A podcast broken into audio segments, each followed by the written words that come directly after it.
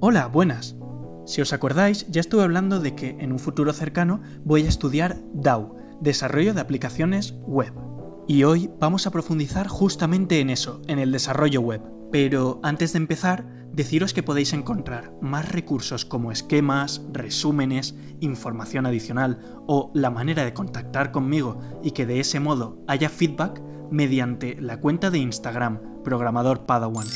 Ahora, sin más dilación, damos comienzo. Esto es Programador Padawan FM, episodio 4.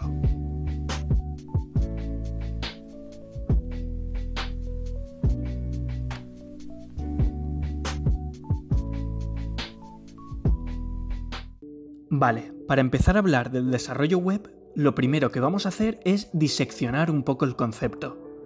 ¿Qué es desarrollar? Desarrollar, al fin y al cabo, consiste en llevar a cabo una idea o un proyecto. Y ahora vamos a ir a la parte de la web.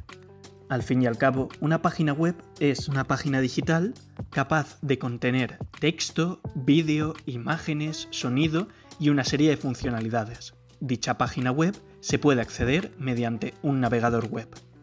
Si juntamos la definición de desarrollo y la definición de web, encontramos desarrollo web, la creación de sitios web.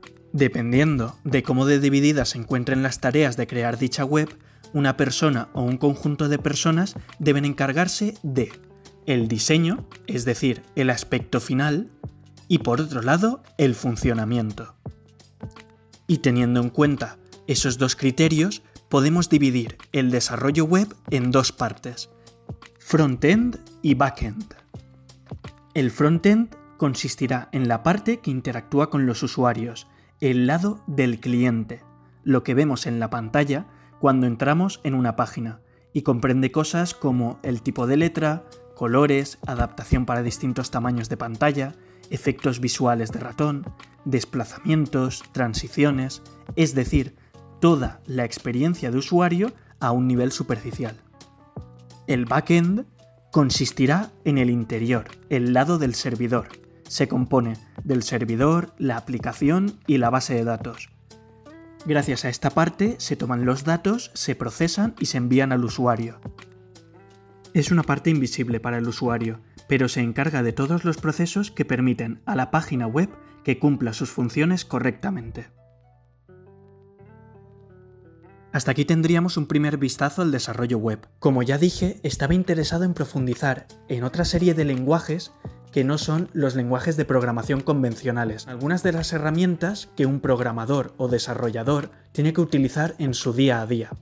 Esto es lo que iremos desmenuzando poco a poco en los próximos episodios. Si queréis más, me podéis encontrar en la cuenta de Instagram de Programador Padawan. Hasta aquí todo por hoy. Nos vemos en el episodio 5.